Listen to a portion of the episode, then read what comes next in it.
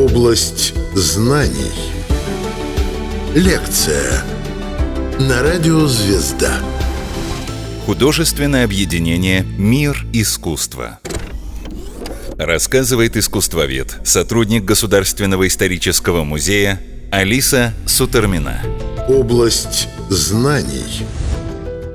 В самом конце XIX века с типографского станка вышло первое издание журнала, сразу вызвавшего огромный резонанс в художественных кругах. В этом э, журнале в первом же номере была напечатана статья под названием «Сложные вопросы», в которой Сергей Павлович Дягилев, ни художник, ни композитор, ни искусствовед и ни историк по образованию, нападал на передвижников, нападал на академистов и провозглашал новое искусство и появление нового объединения. Имя Имя этому журналу было «Мир искусства». И вокруг него тогда же, примерно в 1898 году, образовалось новое художественное объединение. Итак, «Мир искусства» — это следующее по хронологии крупное художественное объединение после знаменитых художников-передвижников, так называемого «Товарищества передвижных художественных выставок». У «Мира искусства» была довольно сложная хронология. Дело в том, что так называемый классический изначальный период существования «Мира искусства» — это самый конец конец 19 века, 98-99 годы, по 1904. В 1904 году «Мир искусства» официально прекратил свое существование. Журнал перестал выпускаться, а Дягилев, душа и сердце этого журнала, провозгласил конец объединения. Затем, в 1910 году «Мир искусства» снова появляется на русской художественной сцене, но с уже практически полностью другим составом. Главную роль там уже играли другие люди, в частности, знаменитый художник Николай Рей Рерих. Но мы с вами поговорим именно о так называемом классическом периоде существования мира искусства. Это самый конец 19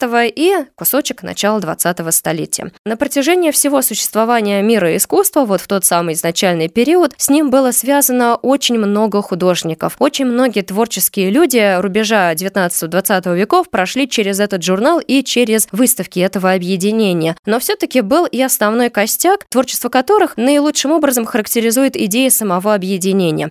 Итак, кто же были эти люди? Ну, во-первых, это Александр Бенуа, человек, который происходил из очень интеллигентной семьи. Это семья людей из поколения в поколение, связанных с искусством. И, безусловно, сам Бенуа был человеком очень образованным, прекрасно разбирающимся в искусстве. И в итоге он был и выдающимся критиком, искусствоведом, историком искусства. Он сам был и художником, причем и живописцем, и графиком. Работал в самых разных видах искусства, даже создавал декорации декорации и эскизы костюмов для театра. Во-вторых, другой главный человек в мире искусства – это Сергей Дягилев, который, как я уже говорила, не был художником. При этом он не был и критиком, и историком искусства. Это был, по сути, самоучка, который, тем не менее, обладал необыкновенной энергией, необыкновенной трудоспособностью. Он именно был душой всего этого объединения. И хотя, может быть, от э, своих коллег он отличался нехваткой образования, может быть, порой нехваткой какого-то вкуса, такого очень изысканного, как у остальных, но, тем тем не менее, он именно смог сплотить всю эту организацию. Далее стоит, конечно же, упомянуть таких художников, как Евгений Лансере, Мстислав Добужинский, Константин Сомов. Все эти художники тоже были так или иначе связаны с искусством из поколения в поколение в своей семье. Ну, например, отец Сомова работал в Эрмитаже, и сам Сомов тоже получил очень хорошее художественное образование. Также входил в мир искусства знаменитый портретист Валентин Серов. Он покинул передвижников ради нового художественного художественного объединения, и Серов, что интересно, был совестью этой художественной группы. Художественное объединение «Мир искусства».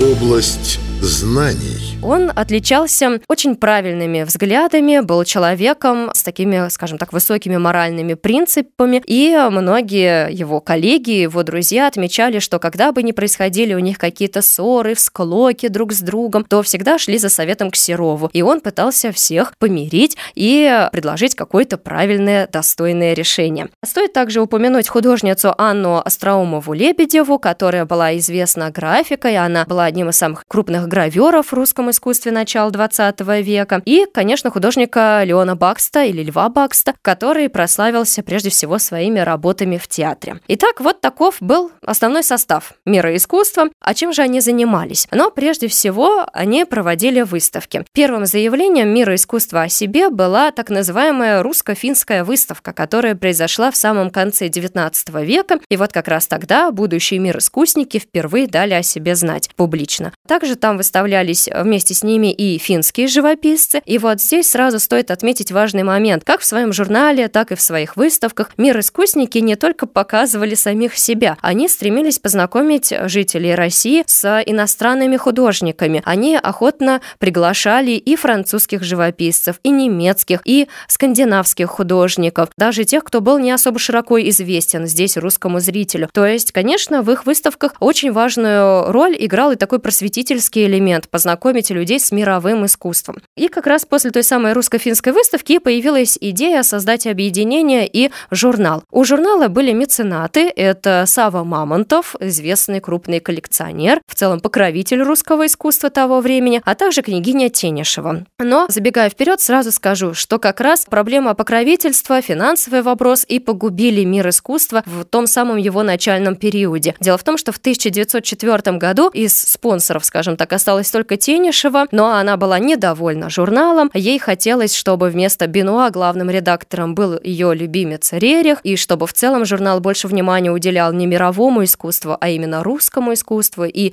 русскому стилю, очень тогда распространенному в нашей культуре. Но так как Дягилев не согласился на изменения, и Тенишева тогда перестала давать деньги на выпуск журнала, и вот таким образом, к сожалению, очень прозаично, именно из-за денег и журнал был закрыт. Но на самом деле была, конечно, и вторая причина, связанная непосредственно с самим Дягилевым, который просто-напросто к 1904 году потерял интерес в мире искусства. Как я уже говорила, человек это был необыкновенно энергичный и увлекающийся, и к этому времени, к 1905 году, его увлекли уже совсем другие вопросы. Ему стало интересно представлять русское искусство уже за рубежом, во Франции, в Германии, а еще он задумал проводить концерты и демонстрировать русский балет в Европе. Так что он пошел уже в другую стезю и в итоге стал создателем так называемых русских сезонов, очень известных русских балетов, которые приобрели необыкновенную популярность за границей. Конечно, существовала у мира искусства и определенная программа, которую большинство представителей этого объединения и людей, публикующихся в журнале, придерживались. Во-первых, это синтез искусств.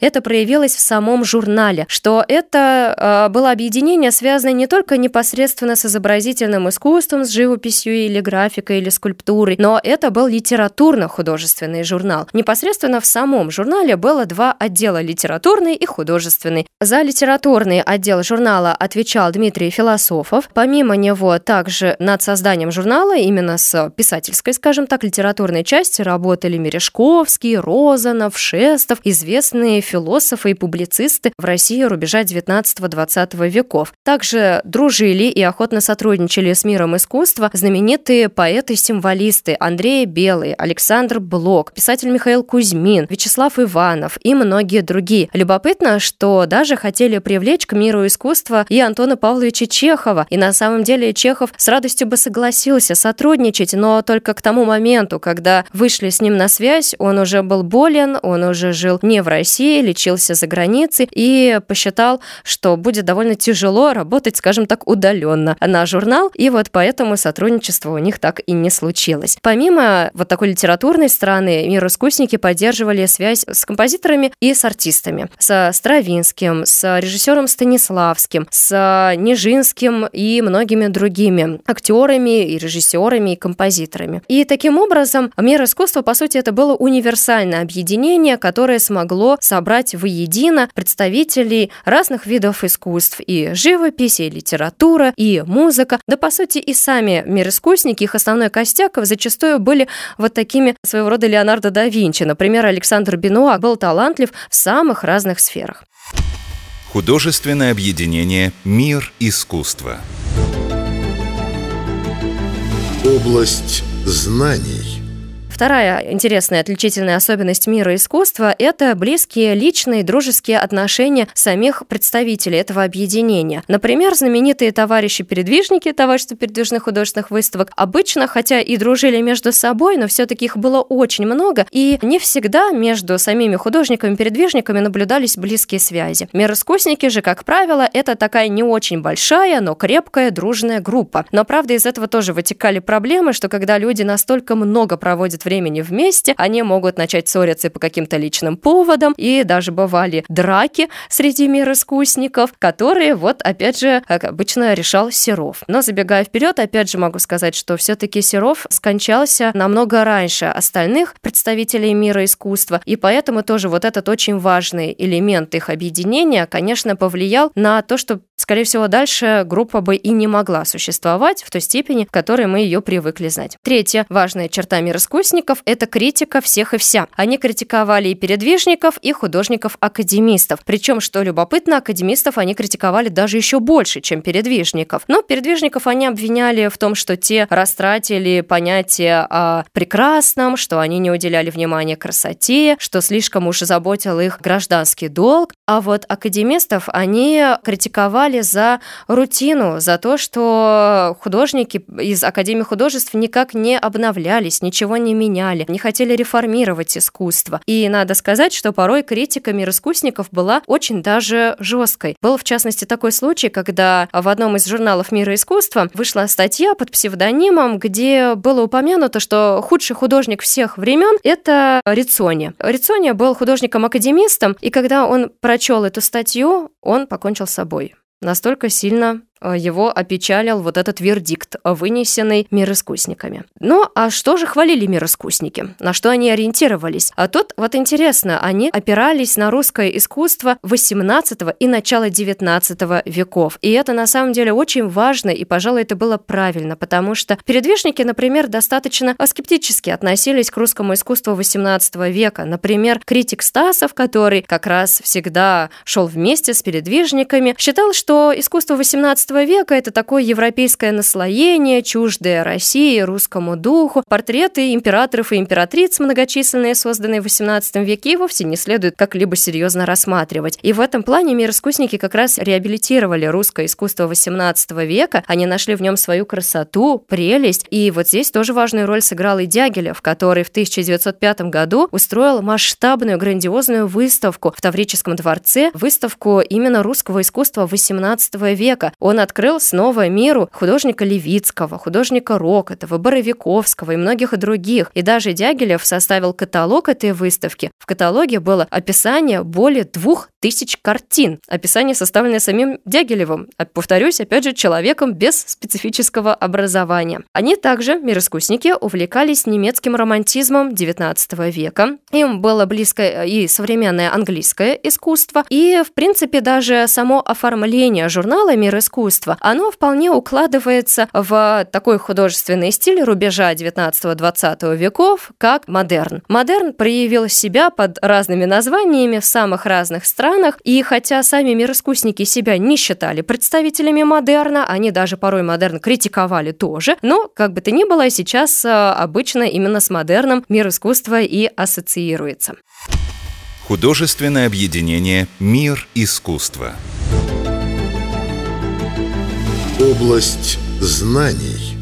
Помимо близости к модерну, которая так или иначе проявлена у мироискусников, были и другие интересные особенности их творчества, например, ирония и самоирония. Действительно, многие картины мироискусников несут элемент небольшой насмешки, шутки. Порой эта ирония может показаться несколько жесткой, но в целом они и над самими собой тоже охотно могли иронизировать. Они часто в своем творчестве повторяли одни и те же мотивы. Это, например, изображение различных различных парков, дворцов. Такие темы, связанные с их увлечением XVIII веком. Они также охотно изображали различные фейерверки, гуляния, но гуляния уже не крестьянские, не народные, как, например, это делали передвижники, а гуляния такой вот аристократической, скорее, публики. А что касается жанровой составляющей их произведений, то это как тоже могут быть бытовые сцены, но с налетом вот 18 века, с налетом историзма. Это, например, и портреты, конечно, создавали они в большом количестве и произведения такого жанра. Здесь, например, можно упомянуть Сомова, прекрасного портретиста, который создавал знаменитые портреты современников и своих знакомых, и других художников, и портреты на заказ, не только в живописной технике, но и в графике. И причем как раз еще вот здесь же можно упомянуть о важной особенности мир искусников, это то, что они реабилитировали не только интерес к русскому искусству XVIII века, но они и реабилитировали графику. Потому что, например, представители товарищества передвижных художественных выставок, как правило, работали в живописной технике. Конечно, создавали тоже графические произведения, но по большей части графика для передвижников была эскизами, набросками, подготовительной работой к созданию картин. А вот мир искусники, наоборот, работали в графике, они оформляли и книги, и журналы,